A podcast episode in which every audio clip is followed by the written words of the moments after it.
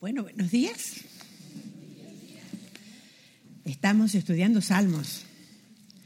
Y qué hermoso es saber que este libro de los salmos es algo que el Señor nos dejó reservado para nosotros, porque es un tesoro.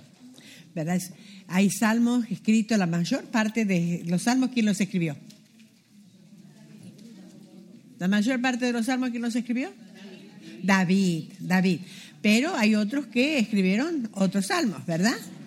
Los hijos de Coré, hay un salmo que lo escribió Moisés, o sea, hay otros que escribieron otros salmos, pero y hay otros que ni sabemos quién los escribió. Pero lo importante es que está en la palabra de Dios y que este libro de los salmos eh, es algo, un tesoro que el Señor nos dejó. Hay un libro de Spurgeon que dice en los tesoros de David y habla de los salmos que escribió David.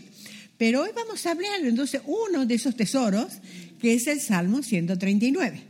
Entonces, a ver si anda la pantalla y entonces seguimos. bueno, si no, yo sigo. Y cuando agarramos, agarramos. Porque estuvo andando hasta ahora, ahora se nos enojó. Ok, entonces, vamos a mirar que estamos eh, mirando el Salmo 139. Un Salmo 139 tiene 24 versículos. Y vamos a mirar este salmo es un que es un precioso salmo. Y le quiero decir primero de qué se trata el libro de los salmos. Salmo. En hebreo la palabra eh, se lo traje escrito pero como no anda la pantalla en hebreo se llama telhilim. Tel t l después h i l l i m. Y que significa alabanza eso es lo que significa alabanza. Pero en griego, que quiere, se llama salmos, en griego, como nosotros, pero se llama, quiere decir cantos, cantos. Entonces, ahí está, ahí lo tiene, muy bien, gracias. Entonces, eh, vamos al griego que se llama salmos, ¿qué quiere decir? Cantos. ¿Por qué cantos? Porque era el himnario de los israelitas. En sus fiestas y demás cantaban y cantaban salmos. Vieron que en Colosenses dice que tenemos que cantar salmos. Bueno, sería lindo que cantemos salmos. Y tenemos algunos cantos que están, están con, como si fuera cantamos los salmos. Ahora, el título de este salmo dice, al músico principal para el director del coro, o sea, músico principal que dice en nuestras Biblias, la Reina Valera, yo digo nuestras Biblias porque yo tengo la Reina Valera, eh, pero si ustedes van a otras Biblias, y es más como, me, metí más en el original y es, el, es em, realmente dice al músico principal, o sea, al director del coro, digamos, ¿no? Como a, Mani, Manuel, Manuel Herrera, al director del coro, o María. Entonces está dirigido al director del coro. Ahora, el autor, ya sabemos, David, porque ahí dice el encabezamiento al músico principal, estoy leyendo de la Biblia, ¿eh? al músico principal, Salmo de David. Y saben, cuando leemos el Salmo también tenemos que poner este pedacito, porque este pedacito también es palabra de Dios, ¿verdad? Eso es lo que dicen los estudiosos. Ahora, eh, por supuesto, yo copio de los estudiosos. Entonces, ahora, no sabemos en qué ocasión ah, fue escrito. Y como alguien dijo, si no sabemos la ocasión en que fue escrito, quiere decir que es para todas las ocasiones, ¿verdad? Y eso es muy lindo porque nosotros vamos a ver que lo que vamos a ver ahora es lo que Dios quiere que nosotros sepamos. Por eso yo las invito hoy que vamos a estudiar teología. Mm, a ver las caras. ¿Y por qué digo teología? Porque muchos piensan que teología es para los pastores, para los seminaristas, hasta el que bien que estudie teología, pero no es para nosotros, a mí denme algo práctico para el diario vivir. Pero ¿saben qué? Vamos a mirar qué teología y lo que quiere decir teología. Teo, Dios, logía es estudio. Entonces, el estudio de Dios. Y según lo que nosotros eh, sepamos de Dios, así va a ser nuestra vida. En todos los aspectos, según yo lo que piense, lo que crea de Dios, Biblia, porque a veces nos hacemos nosotros nuestra idea de Dios, lo que Dios, la que la palabra de Dios dice, es lo que voy a vivir, voy a hacer en mi diario vivir. cómo me voy a comportar en mi casa, cómo va a ser mi conducta con mi esposo, con la gente que vivo, con mis hijos. Según la teología que yo tenga, voy a hacer mi comportamiento. Por eso es tan importante tener una teología correcta. ¿Qué quiere decir? Un conocimiento de Dios correcto. Por eso yo digo que en este salmo vamos a estudiar teología, porque conoceremos a Dios estudiando sus atributos. Vamos a ver varios atributos aquí de Dios. ¿Qué es un atributo? Es aquello que habla de Dios. El atributo es lo que dice lo que es a Dios, eh, acerca de Dios, cómo es Dios, su carácter como dice el pastor MacArthur, dice, son las perfecciones divinas. El atributo son las perfecciones divinas. Entonces vamos a mirar el conociendo al gran Dios. Entonces, conociendo al gran, al gran Dios, es, mm, los atributos, como dijimos, como dice MacArthur, son perfecciones de Dios, pero a, a la vez es como son las características esenciales de Dios. ¿Qué quiere decir eso? Que si Dios no fuera así, no sería Dios. Entonces, por ejemplo, decimos, no vamos a tratar hoy, pero, pero vamos a ver, decir, un atributo de Dios. Dios es bueno, es bondad, es bondad. Nosotros podemos tener actos de bondad, pero naturalmente no somos buenos. Naturalmente, ¿verdad? Tenemos actos de bondad, pero Dios es bueno. Quiere decir que no puede hacer nada fuera de bondad. ¿Se dan cuenta? Es. Entonces, no le podemos sacar a Dios ninguno de estos atributos. A veces peleamos en nuestra mente. Bueno, pero si Dios es bueno, entonces no es justo. Porque si Dios me perdona, entonces ¿cómo? Pero claro, cuando vemos todo el paquete entero, nos damos cuenta de que todo eso es Dios. Porque la bondad de Dios y la justicia, ¿dónde la podemos ver? En Cristo. Bondad porque me perdona, justicia porque Cristo pagó por mí, por mis pecados. ¿Mm? Entonces vemos los atributos de Dios, cómo se complementan y cómo Dios lo hace todo perfecto. ¿verdad?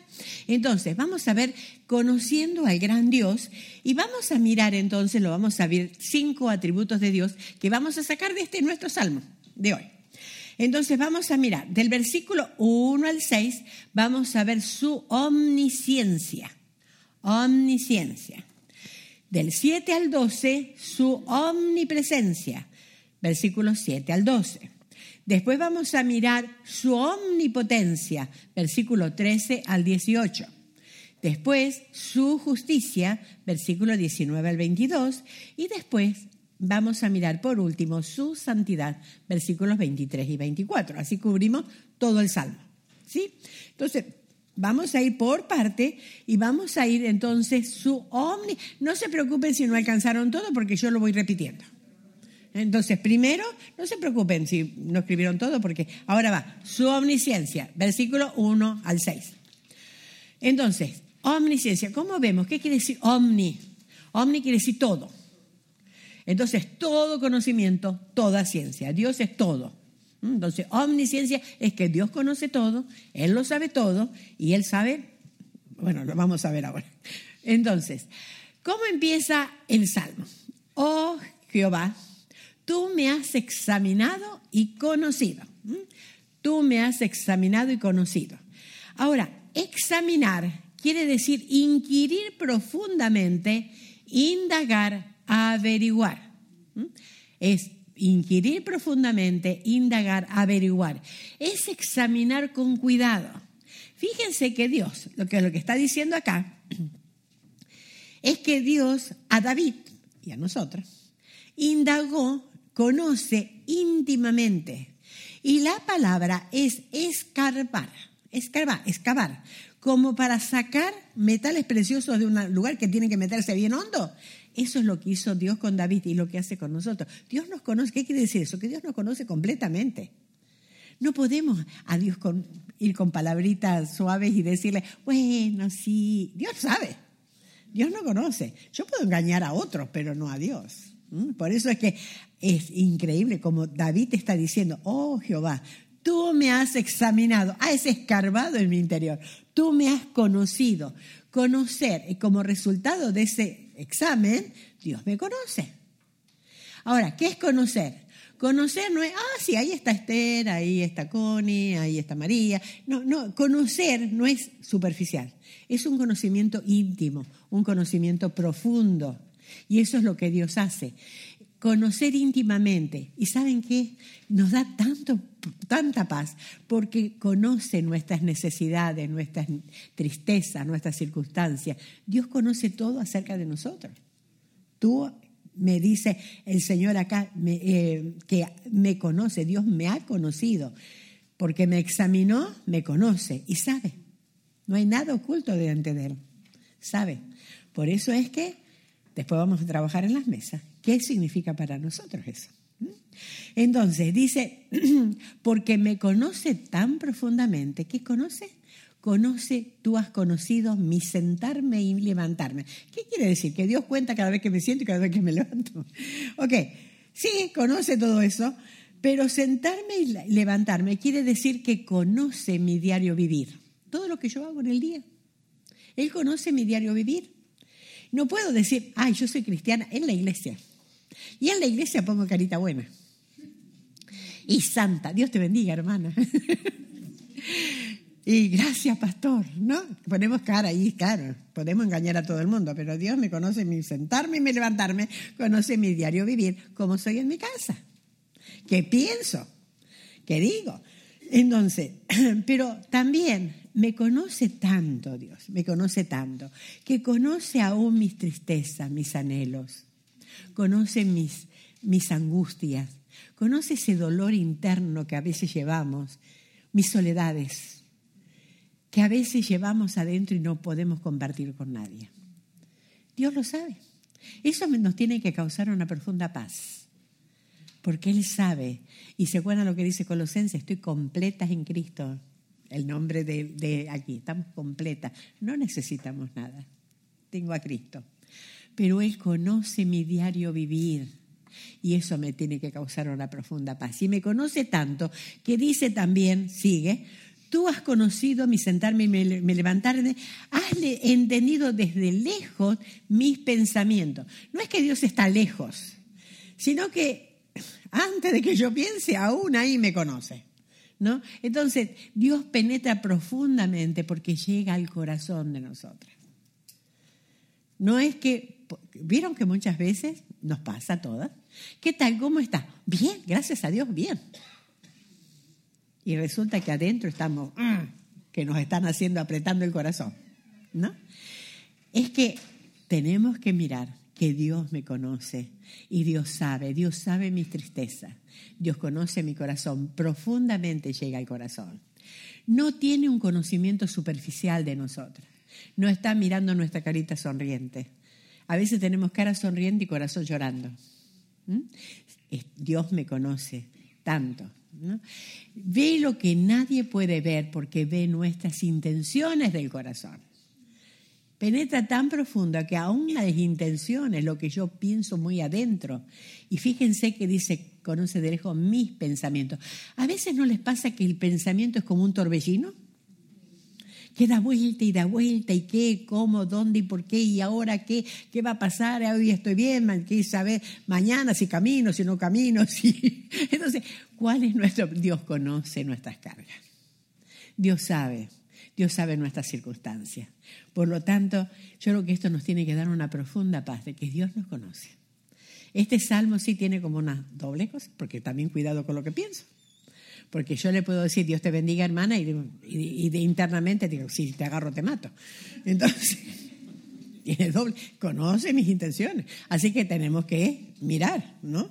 Si hay una paz, pero porque me conoce, tengo que cuidar cómo hago, cómo pienso y qué digo. Entonces, lo mismo pasa con cada una de nosotras, ¿no? Porque sabe lo que pensamos.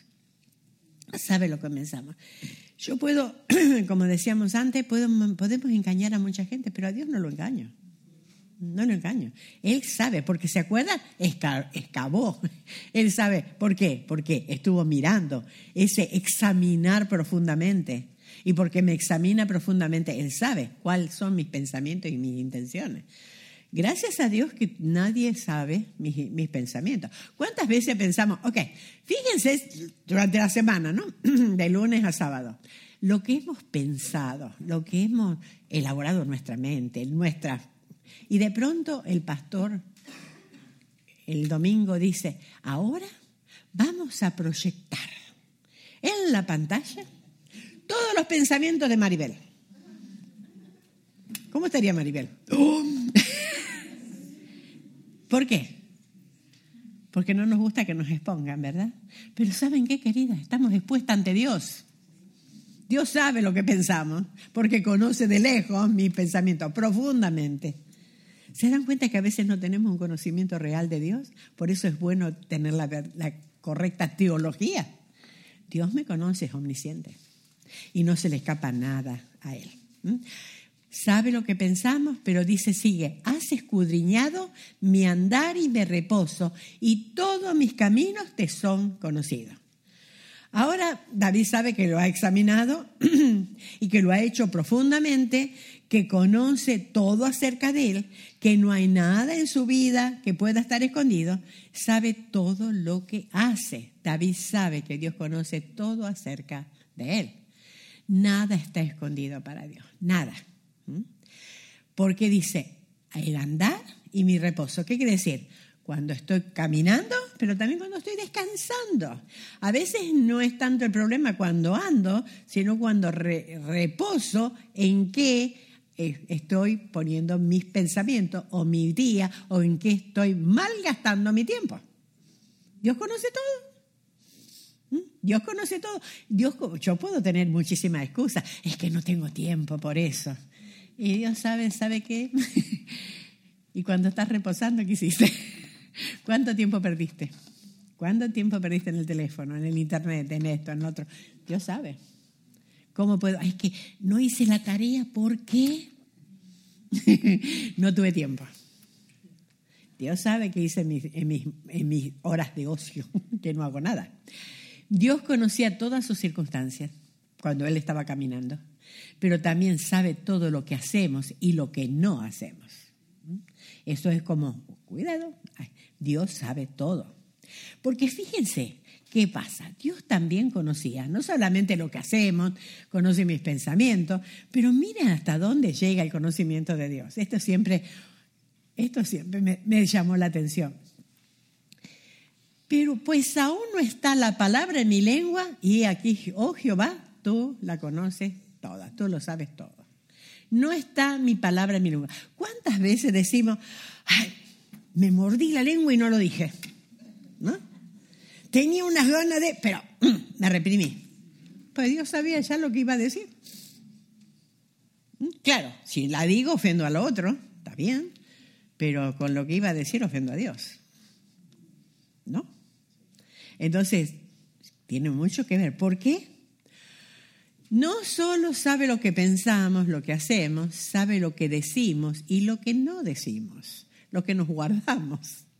Porque a veces nos guardamos cosas, no decimos, mostramos caritas sonrientes, pero en nuestro interior hay una guerra contra alguien. Entonces, muy... Nosotros decimos, no, es pacíficamente, a veces hipócritamente, digamos, estamos mostrando una cara que no somos. Pero en todos los órdenes, en todos los órdenes, en la iglesia, en el trabajo, en la casa, donde sea. Pero Dios conoce lo que no decimos también. Por eso que tenemos que cuidar. ¿Qué? Porque nuestras palabras son productos de nuestro corazón. Recuerdan que Dios había excavado profundamente en el corazón. Llegó al corazón de David como llega a nuestro corazón. Y miren lo que dice Mateo 12:34. De la abundancia del corazón habla la boca. Entonces, mire, no hay tal cosa como que decimos, ah, es que lo dije sin querer. Me salió. Si me salió es porque ya lo tenía. No es una cosa que esto es automático. Algo pasó adentro y me sale. Cuando reprimo y no lo digo es porque hmm, me lo estoy guardando. Pero adentro está y Dios conoce eso. Aún no está la palabra en mi boca, Señor, tú la conoces. Tú lo sabes todo. Así que cuidemos lo que hay. Yo, a veces escuchamos mucho, cuidemos nuestra lengua, cuidemos lo que decimos, cuidemos, sí, claro, cuidemos, cuidemos, cuidemos. Pero ¿saben lo que yo les, lo que les diría? cuidemos nuestro corazón. Porque si en nuestro corazón está la palabra de Dios, si en nuestro corazón está, abunda la palabra de Dios, ¿qué vamos a hablar? Palabra de Dios, ¿se acuerdan lo que dice Colosenses? Si somos dominados por la palabra, vamos a hablar salmos, himnos y cánticos espirituales, vamos a hablar de la palabra. Entonces, ¿cuál es? Que la palabra de Cristo more abundancia en vosotros, hablando, entonces después hablamos. Pero no hay tal cosa como que ahora me voy a inventar, a ver qué le digo a esta hermana que está en dificultad. De No, tiene que morarle mi palabra en mi corazón, para que mis palabras salga bendición y no destruya. ¿Mm? Entonces, el pensamiento es algo importante porque eh, de la abundancia del corazón habla la boca. Primero pensamos, después viene a sentir y después lo vamos a hacer. Entonces, cuando yo creo que sería un buen análisis, no aquí, no lo digan públicamente, no, pero cada uno interiormente, ¿qué lleno mi corazón? ¿Qué hay en mi corazón en mi tiempo de soledad, de reposo? ¿En qué, en qué, en qué invierto mi tiempo? Porque a veces viene como un pensamiento y en vez de rechazarlo, estoy dándole vuelta y dándole vuelta en contra de la hermana, en contra de lo que me hizo, en contra de lo que no me hizo, y sigo y sigo y sigo y sigo y sigo, y al final termino hecho un caos. Y si yo pienso, me va a empezar a sentir cosas y después me voy, voy a empezar a tratar así. Y no solamente con la hermana, con lo que venga al lado, con lo que tengamos al lado. Entonces cuidemos lo que hay en nuestro corazón, lo que dejamos entrar. Recuerdan, todo empieza en la mente.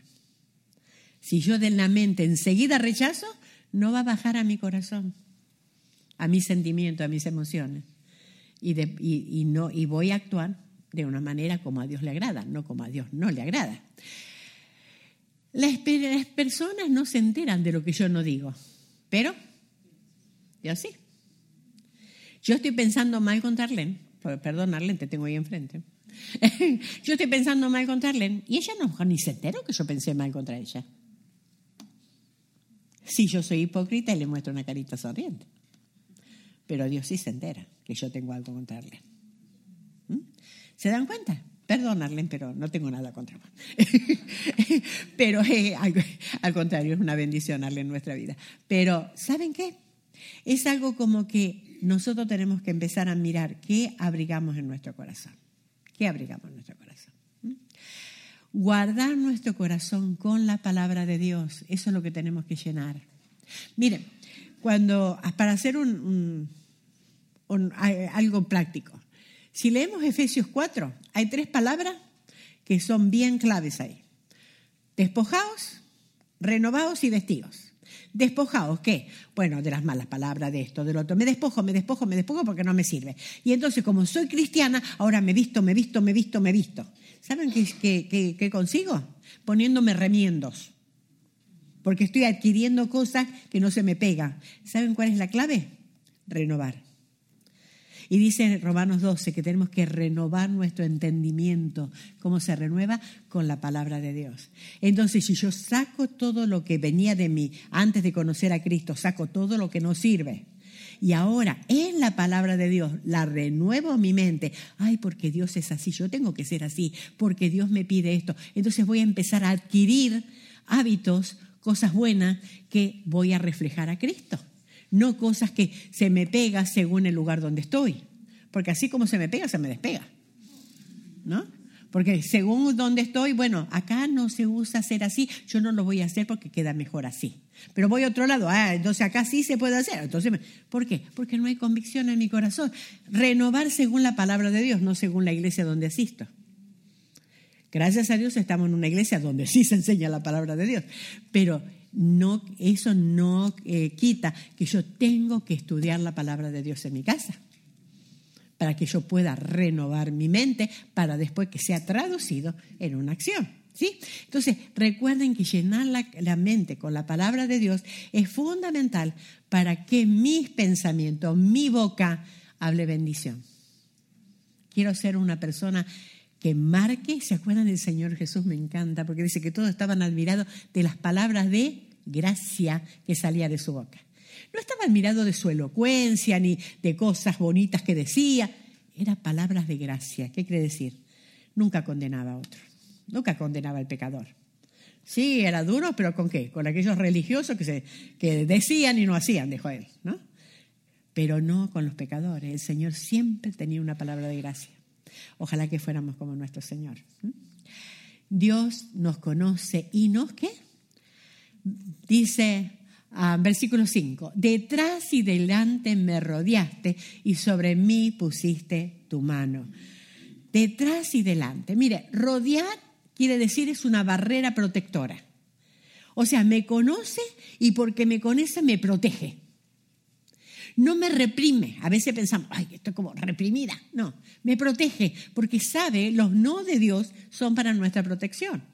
No sé si a ustedes les pasó, bueno, yo conocí a Cristo de, jovencita, de niña, pero después, a, medida que iba creciendo, la adolescencia, que era como que en un momento era todo no. Me gustaba ese muchacho, no. Después, claro, supe que la bendición era Rubén, pero en ese momento me gustaba ese. y, después, y después, bueno, okay. ¿quería hacer esto? No. ¿Quería hacer lo otro? No. ¿Quería estudiar esto? No. Todo no. Y llegó un momento, ¿y por qué todo no? Yo era como que... Mm. Pero ahora me doy cuenta que era la protección de Dios para hacerme algo conforme a su imagen y semejanza. Me protegía para que yo no me equivoque. Porque, uy, si me hubiese casado con lo que yo quería, a lo mejor estaría divorciada ahora. Así me dio lo mejor. No me dio lo que yo quería, me dio lo mejor para mí. Para mí. Y, es lo, y así en todos los órdenes. Imagínense, yo quería ser psicóloga. ¿Se imagina cuánto hubiese destruido con la psicología? El Señor no, no, me permitió ser psicóloga, ahora soy consejera bíblica. Entonces, ¿se dan cuenta qué diferencia? Entonces, ¿Por qué? Porque me enseñó que con la palabra de Dios es la mejor manera de llegar al alma humana. Entonces, algo que el Señor nos dice no, es para nuestra protección, es para nuestro beneficio. Es como barrera protectora. Pusiste tu mano encima, tu mano, pusiste tu mano sobre mí, sobre mí pusiste tu mano. O sea, imagínense, toda rodeada y me pone la mano. Y uno dice, ay, estoy reprimida. No, no me reprime, me protege. ¿Y de qué me protege? Sí, me protege de lo alrededor, pero me protege de mí misma, de mis quereres que a veces no va conforme a lo que Dios quiere. Entonces uno puede mirar acá la protección del Señor. Me conoce y aunque, y yo cuando estaba estudiando esto digo, ay Señor, tú me conoces, aunque me conoces, me proteges. Qué, qué, cosa hermosa, ¿no? Él conoce lo bueno y lo malo de mí, pero así eso es independiente. Él me protege, me rodea, las que hemos estudiado la vida de David. ¿David fue perfecto? Uh, lejos de. ¿Algún problema de David cuál era? ¿Qué María? Eh, ¿Era un adúltero? Pero también fue un asesino, mandó matar al esposo de, la que él quería. Y era un mentiroso, hizo tapar el pecado. Tantas cosas. Y también era mentiroso, se fingió de loco. ¿Por qué? Porque no confiaba en Dios. Entonces, tantas cosas hizo David. Pero así todo, Señor, tú me conoces, sin embargo tú me proteges. Él nos conoce y nos protege. ¿Cómo no vamos a amar a nuestro Señor? ¿Cómo no lo vamos a amar? No reprime, sino que da seguridad. Si alguna vez siente como que todo es no en su vida, no sienta que Dios la reprime, le está dando seguridad, la está protegiendo. Le está protegiendo. El omnisciente Dios que conocía todos sus peligros, lo, protegía. Lo protegía de los peligros, pero los peligros de afuera y los peligros internos, los peligros de, del mismo. Por eso cuando David exclama en el versículo 6, tal conocimiento es maravilloso para mí, alto es, no lo puedo entender. Al entender todo lo que Dios hace, al entender todo lo que Dios hizo con él, lo conoce y sin embargo lo protege. Él dice, es maravilloso, no entiendo. Yo creo que tenemos que exclamar como David, Señor, es maravilloso, yo no entiendo. No entiendo tu amor, no entiendo por qué me proteges, no entiendo por qué me has traído hasta aquí durante tantos años. Y el Señor acá nos tiene. ¿Cuántas cosas el Señor nos protegió? Aún cosas que nosotros ni nos damos cuenta. Pero si estamos aquí es porque el Señor nos ha protegido durante muchas cosas. Entonces, el omnisciente Dios que conoce todo de nosotras, nuestras dificultades, nuestras luchas, no nos abandona. No nos abandona.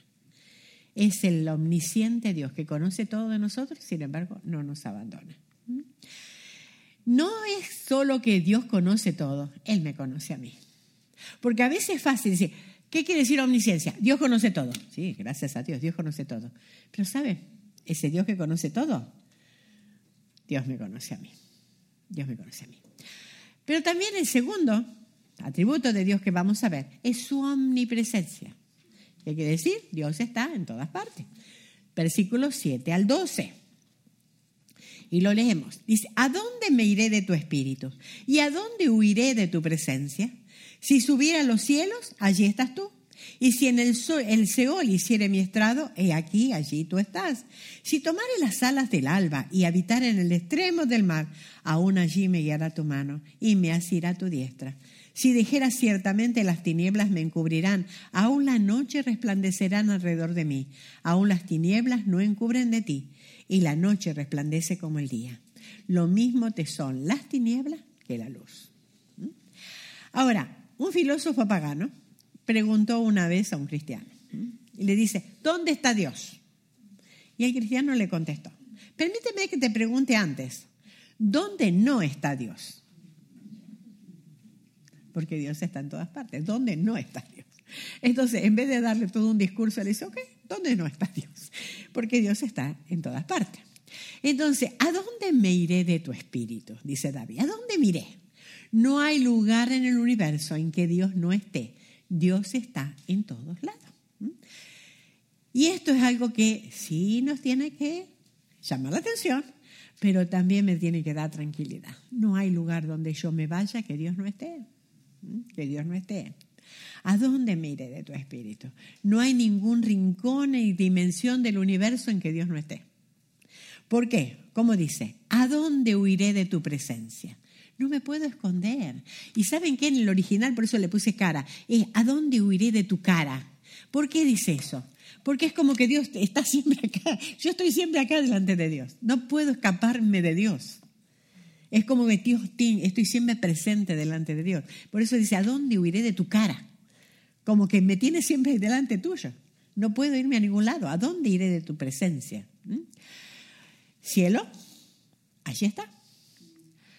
Seol, Seol es la tumba, el lugar de los muertos. El Seol, aún ahí, aún ahí el Señor está. Y si me voy a vivir allá en extremo del mar, imagínense dónde estaban ellos, pensaría a lo mejor, extremo del mar, a lo mejor, bueno, qué sé yo, me voy a América. bueno, ellos no conocían, David no conocía que había América. Pero el otro extremo, ¿a dónde me? Pues ahí, todavía ahí me va a guiar tu mano. Porque tu presencia aún está, lo, que, lo más lejos que yo pueda imaginarme, allí está. Donde quiera que vaya, la poderosa mano de Dios los sostenía, los sostendría y guiaría. Eso le daba un, profundo consuelo a David. ¿Se acuerdan cuando Adán y Eva se quisieron esconder de Dios? Y Dios los llama, porque Dios no sabía dónde estaban. Claro que sabía, por eso los llama. Pero los quería poner en evidencia. Ellos se querían esconder de Dios. Primero se hicieron delantales para esconderse el uno del otro, pero aún así se escondieron de Dios. ¿Dónde estás? ¿Dónde estás? Y ahí Adán tuvo que, tuvo que salir y decir, es que estaba desnudo y me escondí. Y Dios sabía, ¿qué hiciste? ¿Qué hiciste? Pero algo que sería hermoso para nosotros pensar, que no hay nada de qué temer porque sabemos dónde estamos. Claro, es, una, es algo también, donde estoy, ahí está Dios, no es que me voy a ir a algún lugar y Dios no está, ahí está Dios. Nada de qué temer porque donde esté, Dios está conmigo. Muchas veces decimos, bueno, eh, la persona que se va a operar, Dios está contigo. Y nosotros pensamos, bueno, Dios está en el cielo mirando, observando. No, Dios está en la sala de operaciones. Nada que nos pasa podemos salir fuera de Dios. Dios está en todos lados. Dios está allí. Entonces, Dios está cuando tiene soledad. Por eso cuando decimos, es que me siento sola, no estás sola. La palabra de Dios dice que Dios está allí, porque está en ti si eres creyente, si eres cristiano. Y algo hermoso para nosotros, dice, por lo cual estoy seguro Romanos 8, estoy leyendo Romanos 8, 38, 39, para nosotros. Por lo cual estoy seguro de que ni la muerte ni la vida, ni ángeles, ni principades, ni potestades, ni lo presente, ni lo porvenir, ni lo alto, ni lo profundo, ni ninguna otra cosa creada podrá separarnos del amor de Dios que es en Cristo Jesús, Señor nuestro.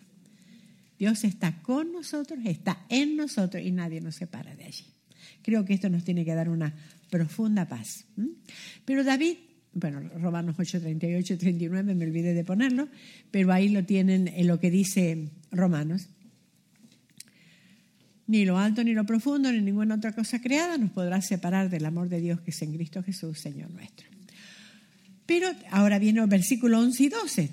David sigue meditando y dice, ok, no, Dios está en todas partes, Pero dice, si dijere, ciertamente las tinieblas me encubrirán. Aún la noche resplandecerá alrededor de mí. Aún las tinieblas no encubren de ti, y la noche resplandece como el día. Lo mismo te son las tinieblas que la luz. Si dijera ciertamente las tinieblas me encubrirán, aún la noche resplandecerá alrededor de mí. Aún las tinieblas no encubren de ti y la noche resplandecerá como el día. Lo mismo te son las tinieblas que la luz. Dios, David sabía que no hay oscuridad en Dios. Cuando usted entra en una mm, habitación muy oscura y enciende la luz, ¿dónde se fue la, oscuridad? No está. Porque las tinieblas no pueden luchar contra la luz. Donde hay luz, no hay tiniebla. ¿no? Em, primera Juan 1.5 dice, Dios es luz y no hay ninguna tiniebla en él. Dios es luz y no hay ninguna tiniebla en él. Dios es luz y no hay ninguna tiniebla en él. Donde hay luz, no hay oscuridad. Donde está Dios, no hay tinieblas. Entonces, David sabía muy bien, si Dios es luz, no hay, no hay una oscuridad. No me puedo esconder en la oscuridad porque Dios es luz. Allí donde está Dios, ahí hay luz. ¿Mm? Alguien dijo, vive de, modo que seas inocente, Dios está presente. Dice que un científico había puesto en su, la puerta de eso, ¿no? ese, ese, ese cartel. Vive de modo que seas inocente, de tal modo que nadie te puede decir nada, porque Dios está presente, no lo que otros te ven. Porque él cuando entraba en la puerta, por la puerta, estaba solo en su oficina y podía hacer cualquier cosa en la oscuridad, o sea, en la soledad. Pero Dios está presente. Entonces no hay tal cosa como, nadie me ve total. ¿No? Entonces, Dios está presente. Dios está presente. Por eso a veces decimos, bueno, si nadie me ve, entonces puedo mm, mirar cosas o hacer cosas. No, Dios sabe, Dios ve está presente allí donde está. No hay, no hay un lugar donde puedas ir. Por eso es algo que sí es como una advertencia. Dios está presente, porque me acuerdo siempre que escuela dominical tenía una maestra. Yo creo que era un poco para asustarnos a las, a las chicas. Yo era una adolescente, me acuerdo de ella, todavía me acuerdo hasta ahora, que decía, cuidado chica, en aquel tiempo, y María puede ser testigo, ir al cine era pecado. ¿Cierto? No íbamos al cine. Ni siquiera a ver una película buena ni lo que no íbamos al cine. Entonces ella, para asustarnos, decía, cuidado si van al cine, porque si ustedes van al cine, el Espíritu Santo no puede entrar ahí, así que se queda en la puerta y se van.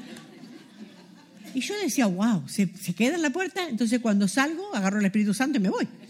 ¿Cómo es esto? En vez de ver la realidad mucho más difícil que esa, porque para mí es, más aterrador, porque sería fácil. Yo voy a pecar, así que déjame, ahora te quedas acá, yo peco. Después vengo y ahora de nuevo, arreglamos la cosa. Que tener la conciencia de que Dios está presente aun cuando peco, aunque nadie me vea, aunque mire para todos costados, mm, nadie me ve, entonces puedo hacer esto. Dios está presente.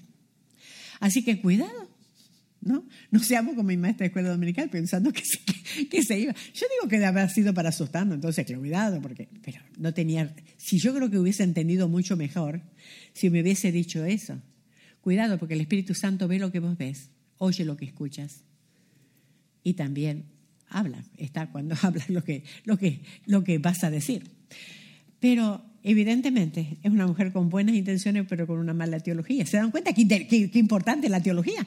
Conocer realmente lo que es Dios. Así que te vive de tal modo que seas inocente porque Dios está presente. ¿Mm? Entonces, dos respuestas a esta verdad. Dos respuestas a esta verdad. Debemos vivir cuidadosamente porque Dios está con nosotros donde vayamos. Pero también debemos vivir confiadamente porque Dios está con nosotros aún en el valle más oscuro. ¿Se acuerdan del Salmo 23, 4? aunque ande en valle de sombra de muerte, no temeré mal alguno, porque tú estarás conmigo. ¿Mm? ¿Por qué no tengo temor? Porque la presencia de Dios está conmigo, porque estoy frente a la cara de Dios. Aún en el momento mismo de la muerte, no temer. ¿Por qué? Porque es como que Dios me lleva, me ayuda a pasar ese, ese, trance, me lleva hasta la misma presencia de Él. No es solo que Dios está en todas partes, Él está en todas partes conmigo. ¿Mm? No es solamente que Dios está en todas partes, sí da mucho aliento que Dios esté en todas partes, mucha seguridad, pero Dios está en todas partes conmigo y eso es algo que tengo que cuidar mi manera de, ser. Por eso la teología sí es importante para el diario vivir.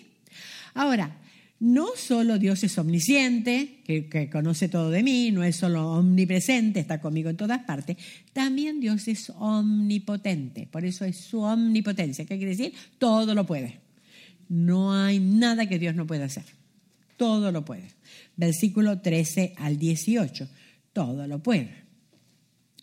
Dice, Em, el Dios que me creó, fíjese, porque tú formaste mis entrañas, tú me hiciste en el vientre de mi madre, te alabaré, porque formidables, maravillosas son tus obras. Estoy maravillado y mi alma lo sabe muy bien. No fue encubierto de ti mi cuerpo, bien que en oculto fui formado y entretejido en lo más profundo de la tierra. Mi embrión vieron tus ojos y en tu libro estaban escritas todas aquellas cosas que fueron luego formadas, sin faltar una de ellas. Cuán precioso me son, oh Dios, tus pensamientos, cuán grande es la suma de ellos. Si los enumero, se multiplican más que la arena. Despierto y aún estoy contigo. ¿Mm? Entonces, porque tú formaste mis entrañas. ¿Qué son entrañas? Las entrañas. Las entrañas es todo lo que soy internamente es el ADN genético, ¿no? Es las características que tengo. Uno dice, ¿por qué soy así? ¿Por qué tengo el pelo así? ¿Por qué tengo... Ah, porque mi abuelo, mi tío... No, no, porque Dios me lo puso. Porque, por ejemplo, bueno, yo tengo, tengo soy eh, tez clara, tengo cabello claro, ahora bueno, lo tengo teñido, pero, pero tengo el cabello claro, créanme, tengo el cabello claro, y tengo ojos claros, ¿verdad? Ahora, mis hijos Podría decir, ah, la madre con ojos claros podían ser. No, mis hijos tienen ojos oscuros, como el padre. ¿Por qué? Porque Dios lo hizo así. Ahora, mis nietos, curiosamente, salvo el, y curiosamente también, el, del medio se casó con una americana, tiene ojos, ojos claros, y resulta que el único hijo que le salió con ojos claros es el del medio. Ahora, mi hijo más chico tiene tres hijos, el más chico salió con ojos claros. Y mi hijo mayor, que los dos tienen ojos oscuros, sin embargo tiene dos hijos con ojos claros. Ahora, ¿por qué? ¿Por qué todo ese lío? Oh, claro, genéticamente. ¿Por qué Dios lo hizo así? ¿Por qué a este le dio y al otro no le dio? Yo le aseguro, no hice nada para tener los ojos que tengo. Es que Dios lo hizo así, lo puso de esa manera. Entonces, como somos yo a veces no entiendo por qué Dios me hizo así, porque es un problema. Cuando voy por la calle piensa que soy americana y me empiezan a hablar en inglés, abro la boca y se, terminó, el, se terminó el chiste. Entonces, entonces, claro, como no saben, porque hispana nunca me dicen que soy, entonces me preguntan si soy rusa. Entonces, por el acento. Así imagínense el lío que se me hace para explicar, no, no soy rusa. Entonces, ¿se dan cuenta? Así que no sabemos por qué, pero Dios nos ha hecho como nos hizo, todo. Así que cada vez que estamos protestando, ¿por qué me ha hecho así? ¿Por qué? Es que estamos protestando con Dios. El ADN genético que, que tengo, las características que tengo, Dios me ha hecho así. ¿Mm? Y eso es algo que tenemos que tener en cuenta, porque Dios dice, tú formaste mis entrañas, tú me formaste internamente. Tú me hiciste en el vientre de mi madre. Miren, este versículo y es todo este, esta parte es contra el aborto. Porque aquellos que dicen que es un feto, que no sirve para nada, que no vale nada, Dios está formando eso allí, interiormente. Sí que tiene valor, porque Dios ha puesto la vida dentro de la madre. Y al ver esto, David esclava, estoy maravillado y mi alma lo sabe muy bien. Señor, ¿cómo es que me hiciste como me hiciste? Y se le, aseguro que no era una, una, este, una protesta de David, porque si vamos a la Biblia dice que era muy buen mozo. o sea, Dios lo ha lindo, pero de todas maneras, es que no se refería a la apariencia física, Señor, estoy maravillado. mi alma lo sabe muy bien. ¿Por qué? Porque David queda maravillado ante la perfección del cuerpo humano. Cómo Dios nos hace, cómo Dios nos crea. Cada cosa en su lugar. Dos ojos, los dos acá. Imagínense si tuvieran un ojo acá y un ojo acá. O tendríamos la nariz de este lado. O sea, Dios nos ha creado de una manera perfecta. Y no que a uno lo hizo así, al otro lo hizo así. Todos tenemos dos ojos, tenemos una nariz acá, tenemos una boca que sea más linda, más fea, es otra cosa. Pero Dios nos ha hecho perfectamente, que funcione todo perfectamente. Entonces, en vez de quejarnos, ¿por qué no agradecemos como Dios nos hizo? Perfectamente. Cuidadosamente formado, cuidadosamente formado. David sigue describiendo, porque dice, no, versículo 15, no fue encubierto de ti mi cuerpo, bien que en oculto fui formado y entretejido en lo más profundo de la tierra. Cuando habla de la tierra, está hablando en forma poética. No es que David salió de abajo de la tierra como las plantas, eh, como un potairo, una papa, sino que, ¿qué está diciendo acá? La tierra es el, lugar oculto, el vientre de su madre, como que está oculto allí, es una forma poética de decir. Pero me llama la atención entretejido, porque las que saben tejer, saben que es una labor primorosa, ¿no? Saber tejer, dar forma de un ovillo de lana y sale una cosa preciosa. Entretejido, entretejido. Ahora, somos obra de Dios, somos obra de Dios. Fuimos formadas donde nadie veía, ni siquiera mi mamá Ahora, bueno, ahora contadas las cosas ya saben un poco más que hay adentro, pero así todo, no sabe cómo es el día a día el desarrollo, saben por los libros que ponen y demás. Pero imagínense David. ¿Qué va a saber la mamá? Mi mamá no sabía cómo yo era. Pero sin embargo, formados donde nadie veía, Dios estaba dando forma. Entretejido, es trabajosa y cuidadosamente diseñada. No es que, pues, así, estándar. Si no seríamos todos iguales. Es que Dios se ocupó a cada uno de nosotros hacernos de la manera en que somos. O sea, fue diseñado, es una obra, es algún diseño. Y miren, acá les pongo algo. Fíjense ustedes lo que, todo el cablerío que yo digo que hay ahí, ¿no?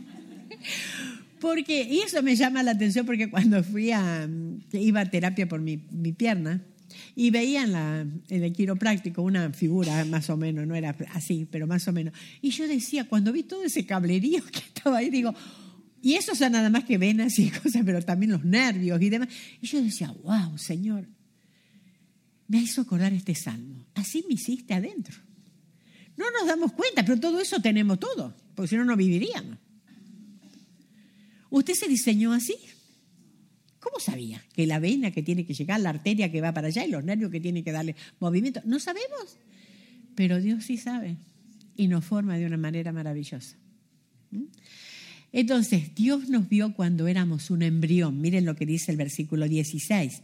Mi embrión, lo más chiquitito que puede haber, quizá ni mi mamá sabía que estaba embarazada y Dios ya sabía que yo estaba ahí porque Dios puso el óvulo y el espermatozoide juntos para crearme. Imagínense que eh, óvulo, bueno, es una vez al mes. Espermatozoides son millones. Para que salga un ser humano tiene que coincidir un óvulo con un espermatozoide. Cada espermatozoide y cada óvulo tienen su característica. Somos así porque en el momento preciso se juntaron esos dos, porque si se hubiese juntado con otros seríamos diferentes. Somos así porque Dios guió eso para que saliéramos como saliéramos. ¿Se dan cuenta? Algo maravilloso. Algo maravilloso. Una vez uno puede decir, ay, ¿por qué nací esa época? Hubiese nacido qué sé yo, otro día, en otro momento, porque yo siempre me hago, digo, nací un 17 de diciembre, conmigo arreglan todo, un regalo para Navidad, para todo, Año Nuevo, Reyes y cumpleaños, todo junto. Entonces, nadie se ocurre, porque como es una semana de diferencia, bueno, todo junto va el paquete. Y yo digo, bueno, pues hubiese nacido en otro momento, en otro día, pues no sería yo. No sería yo, sería otro. Entonces, para ser yo tiene que ser un momento justo Fíjense ustedes, hasta eso guió. Hora, día, momento, segundo. Y eligió que esto con esto, ¡pum! Ahí. Qué increíble, ¿no? Así salimos nosotros. Es maravilloso, como dice David, tan pensamiento es demasiado, no lo entiendo, Señor, no entiendo. Es como que explota la mente, pero es así, Dios guiando, Dios guiando mi embrión viene en tus ojos y en tu libro estaban escritas todas aquellas cosas que fueron luego formadas sin faltar uno de ellos. Dios tiene una maquetita en el cielo y sabe cómo quería que fuéramos. Y Él puso cada cosa en el lugar donde Él quería que fuéramos. ¿no? Escogió cuidadosamente, ¿qué? Padre y madre. Escogió, puso el color de los ojos, de piel, estatura, lugar de nacimiento, todo. Dios planeó nuestra vida pero todo con un propósito.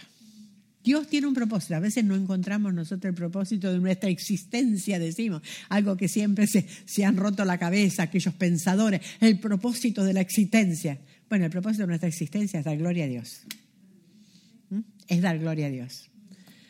Tu vida da gloria a Dios. Al comprender todo esto, yo creo que el Señor tiene que doblar nuestras rodillas y decir, tal conocimiento es demasiado profundo, demasiado maravilloso. Es hermoso pensar que Dios se tomó el trabajo de diseñarnos. Y es algo que tenemos que, estar agradecidos.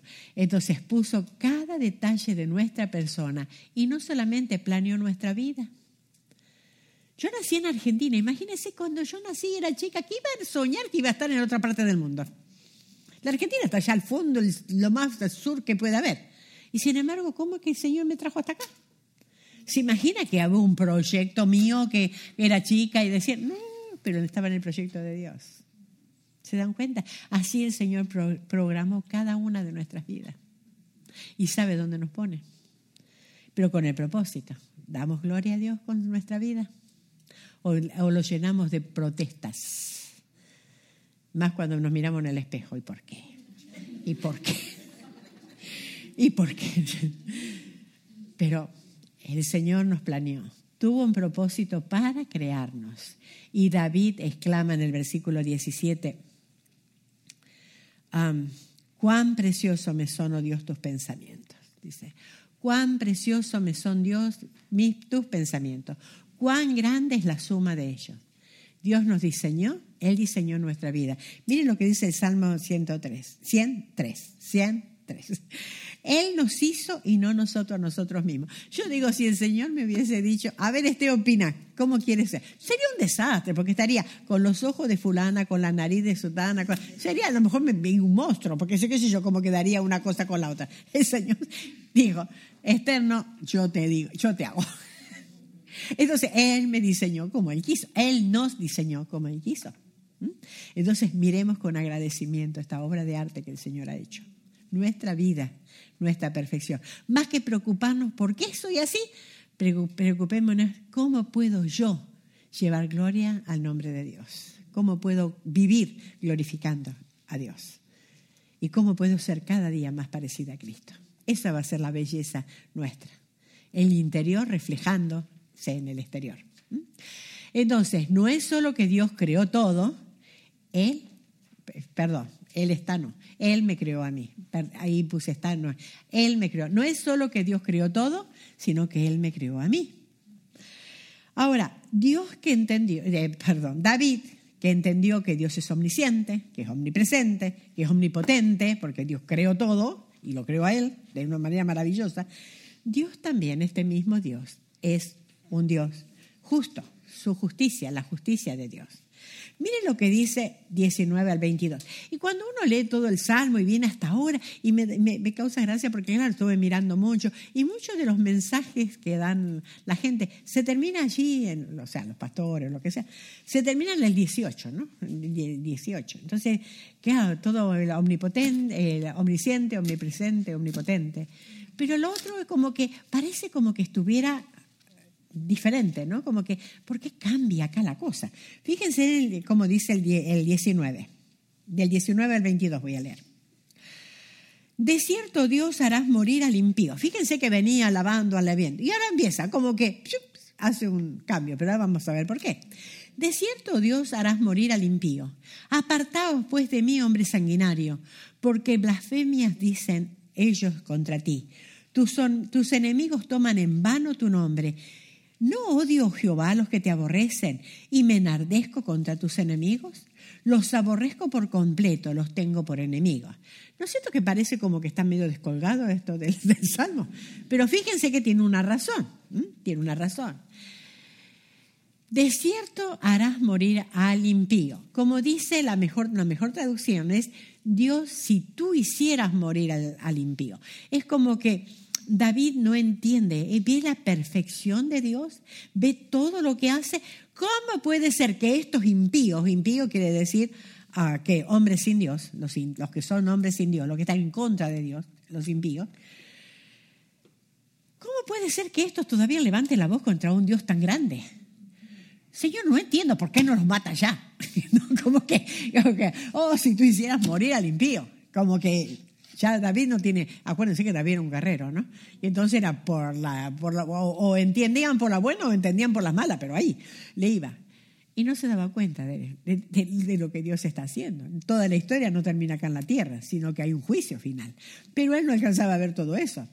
Entonces, ¿cuál era lo que él tenía en su corazón? Si Dios es tan perfecto y veía estos impíos que levantaban la voz contra Dios, que hacían cosas, porque ahora lo vamos a ver, él, él quería realmente que sean destruidos. ¿No les pasa a ustedes que cuando ven algo tan injusto como personas que están hablando contra Dios, no hay algo en el corazón que dice, ¿cómo todavía? Como, decía, como decían Juan y Jacobo, ¿no? que descienda fuego del cielo y los consuma, porque están diciendo barbaridades. Pero Dios es mucho más misericordioso que nosotros. Entonces, si tú hicieras el corazón de David, al ver la perfección de Dios, no puede tolerar al impío. ¿Y cómo, cómo él reacciona? Mejor, ve mejor la perversidad humana, los impíos. O sea, más ver la, la perfección de Dios más ver cuál es la perversidad del hombre, del, impío, de aquellos que están lejos de Dios. Nosotros más cerca estamos de la palabra de Dios y ver lo que Dios es, más nos damos cuenta de lo que es la maldad del hombre. Entonces, ve mejor la perversidad, los impíos sin Dios.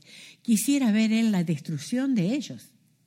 Es como que no se merecen vivir no porque era contrario a él, esto me llama la atención. David no es que quería venganza él, porque a él le habían hecho mal, sino porque eran contrarios a Dios. Y esto me enseña mucho, que a veces nosotros somos muy leche hervida, saltamos enseguida cuando nos atacan a nosotros, pero somos muy pasivas cuando están atacando a la santidad de Dios. ¿Cuál es la reacción? ¿Qué reacción tuvo? Estas personas, ¿cómo eran estas personas? Miren, él dice, apartaos pues de mí, hombre sanguinario. Eran personas que despreciaban la vida humana. Eso es lo que es sanguinario. Personas que despreciaban la vida humana. Y David toma una resolución, apartaos. Lo que dice el versículo 20, apartaos. No quiero tener nada con ustedes. ¿Y por qué? Porque blasfemias dicen contra ti. Y dice, porque hablan contra ti perversamente, contra Dios estaban hablando mal. Él estaba enojado, no porque estaban hablando mal de él, estaban hablando mal de su Dios tan grande como él había visto que era tan grande. Dice, tus enemigos toman en vano tu nombre, toman en vano tu nombre. Después de saber quién es Dios, no puede tener comunión con los enemigos de Dios. Por eso dice apartados, no quiero tener nada con ustedes. Apartados es váyanse lejos. No quiero tener nada con ustedes no podemos tener comunión con aquellos que están en contra de Dios. Lo único que podemos hacer es predicarle el Evangelio, pero no tener amistad con aquellos que están en contra de Dios. Porque evidentemente vamos a salir mal y estamos poniendo mal el nombre de Dios. Recuerda, hay un dicho muy común que es popular, que es, eh, dime con quién andas y te diré quién eres, ¿no? Porque, pero el Señor nos, también nos dice, cuidado con las, con las malas costumbres, las malas compañías, porque corrompen las buenas costumbres. Entonces, tenemos que tener comunión con, eh, con los que piensan como nosotros de Dios, no con los enemigos de Dios. Comunión es tener algo en común. No me estoy refiriendo a que tengo que salir del trabajo, no, sino no prestarme al juego de ellos. Tengo que trabajar y están, son impíos son hombres que no están lejos de Dios y a veces hasta blasfeman en nombre de Dios. Pero una cosa sería reírme para quedar bien y conseguir el ascenso. ¿Mm? Y otra cosa es mantenerme seria y hacer mi trabajo honrando a mi Señor. ¿Mm? No siempre podemos dejar el trabajo, pero sí es mi conducta, cómo respondo a eso. Esa es mi responsabilidad. ¿Cómo responde a eso? Porque muchos dicen, ay, no, si yo trabajara en un lugar santo sería diferente. No, mi hija, si está ahí es porque Dios te tiene allí, porque algo quiere, quiere de ti. La respuesta de David al comportamiento de ellos. Versículo 21 y 22 dice, ¿no odio, Jehová, a los que te aborrecen? Esa es la respuesta. No odio, Jehová, los que te aborrecen era como el sentimiento de él en contra de aquellos que aborrecían a Dios. ¿Y me enardezco contra tus enemigos? Los aborrezco por completo, los tengo por enemigos. Y él dice, ok, la Biblia de las Américas dice, los aborrezco con el más profundo odio, se han convertido en mis enemigos, porque te aborrecen, yo los aborrezco. No puedo ser amigo de los enemigos de Dios. Porque si me declaro amiga de, mis, de los enemigos de Dios, soy enemiga de Dios. Por eso es que, y cuidado, no es solamente con hombres, a veces misma la sociedad. ¿Qué escucho? ¿Qué programas veo? Si hay programas que se insulta el nombre de Dios, tengo cuidado. Cuando hay programas que se ensalza el aborto, cuando se ensalza el matrimonio homosexual, cuidado, porque son enemigos de Dios. Entonces, ¿qué estoy haciendo? ¿Aprobando? ¿Aprobando todo eso? ¿Qué es lo que miro cuando nadie me mira? acuérdense, Dios está ahí. Dios está ahí. Si tuviéramos ese mismo sentir de David, todo lo que no te honra, Señor, yo lo aborrezco, no quiero saber nada con eso. No tengo comunión, no puedo participar con esto. Entonces David dice, los enemigos de Dios son mis enemigos, no puedo compartir nada con ellos. Pero ahora, por último, Dios es justo y aborrece la maldad, eso es lo que estamos viendo ahora. Pero ahora, sí, por último, su santidad, versículos 23 y 24. Examíname, oh Dios, y conoce mi corazón. Pruébame y conoce mis pensamientos, y ve si hay en mí camino de perversidad, y guíame en el camino eterno. Miren cómo comenzó el salmo. El salmo eh, aquí dice, examíname, oh Dios, y conoce mi corazón, pruébame y conoce mis pensamientos, y si hay en mi camino de perversidad, y guíame en el camino recto. Ahora, comenzó el salmo diciendo, tú me has examinado. Y es como diciendo, Señor, continúa examinándome. ¿Por qué? Porque yo no confío en mí con toda la declaración que hizo, o sea, wow, este muchachito sí. Bueno, no sé si era muchachito ya viejo, no sé cómo, qué edad tendría. Pero este sí, claro, era firme. Pero él no se confiaba en sí mismo, ¿no? Ahora pide, examíname. continúa examinándome, continúame. No confía en su propio corazón. ¿Por qué? Jeremías 17, 9 y 10 dice, engañoso es el corazón más que todas las cosas y perverso. ¿Quién lo conocerá? Yo, Jehová, que escudriño la mente y que pruebo el corazón. El único que conoce el corazón. No podemos confiar. David no confiaba en su propio corazón. Y nosotras a veces, porque venimos a Grace, nos sentimos muy seguras. Es que tenemos la doctrina correcta. ¿Cuál es nuestra teología? ¿Qué conocimiento tengo de Dios? ¿Cómo, cómo vivo de acuerdo a ese conocimiento de Dios? Por lo tanto, Dios es un Dios santo. Y David pide, Tú me has examinado, pero continúa examinándome. Necesito tu guía, necesito, yo sé que soy muy pronto para desviarme. Guíame, guíame. Ojalá que esa sea nuestra, nuestra, bueno, justo se terminó, ay no, ahí está. Dios es santo, por lo tanto debo vivir en santidad, porque Dios es santo. Ahora, ¿cuál es nuestra respuesta al gran Dios? ¿Cuál es nuestra respuesta al gran Dios, a nuestro gran Dios que hemos vivo? Si hemos visto que Dios es omnisciente, que Dios es omnipresente, que si Dios es omnipotente, Dios es justo y Dios es santo, ¿cómo puedo vivir yo? Bueno, que nuestra respuesta se vea reflejada en una conducta que le honre, que glorifique a nuestro Dios. Ojalá que el Señor nos ayude a vivir nuestra teología, la teología correcta, porque Dios es un Dios. Todo eso que hemos visto es nuestro gran Dios y nos creó para su gloria. Que no perdamos ese, esa visión, ese motivo. Recuerden, Dios nos hizo con un propósito. Y el propósito es que le llevemos gloria a su nombre. Que el Señor nos bendiga.